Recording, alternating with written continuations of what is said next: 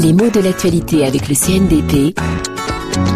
Yvan Amar. Un rapport de 70 propositions vient d'être remis en France à la ministre de la Justice pour réformer ou pour adapter la justice pénale des mineurs.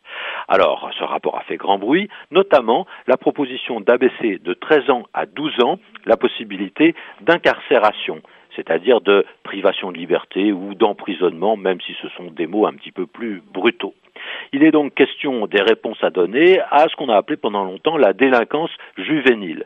Mais cette expression délinquance juvénile, il me semble qu'on l'emploie beaucoup moins qu'auparavant, puisqu'on parle davantage aujourd'hui de délinquance des mineurs. Qu'est-ce que c'est que ça, un mineur? Eh bien, celui qui est mineur s'oppose à celui qui est majeur.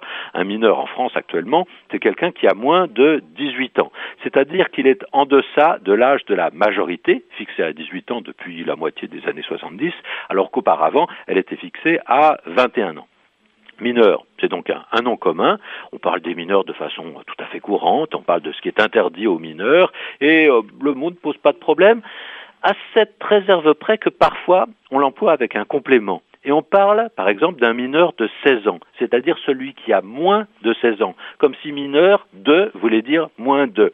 Alors là, l'expression est ambiguë. Quand on parle d'un mineur de 16 ans, il peut savoir de celui qui a moins de 16 ans, ou bien il peut s'agir simplement d'un mineur de 16 ans, c'est-à-dire d'une personne qui est mineure et qui a 16 ans, ce qui, vous le voyez, est tout à fait différent et presque contraire. Alors de façon plus psychologique, on parle aussi des adolescents et même euh, des ados, puisque l'expression s'abrège couramment de façon un petit peu familière oh, depuis les années 70, hein, c'est-à-dire euh, depuis que la réflexion sur euh, l'enfance et l'adolescence s'est largement psychologisée. On parle des ados, on parle également parfois des teenagers, mais là encore, il me semble qu'on en parle de moins en moins. Bien entendu, c'est un anglicisme, c'est même un mot anglais, une expression anglaise qui désigne les adolescents entre 13 et 19 ans. Pourquoi? Parce que 13 se dit 13 en anglais, 19, 19. Il s'agit donc des adolescents qui sont à un âge euh, qui est dénombré par un mot qui se termine par teen. De là l'expression teenager. Mais cette expression qui a été très à la mode euh, est devenue presque un petit peu désuète euh, aujourd'hui et elle est beaucoup plus remplacée par adolescent, voire par ado.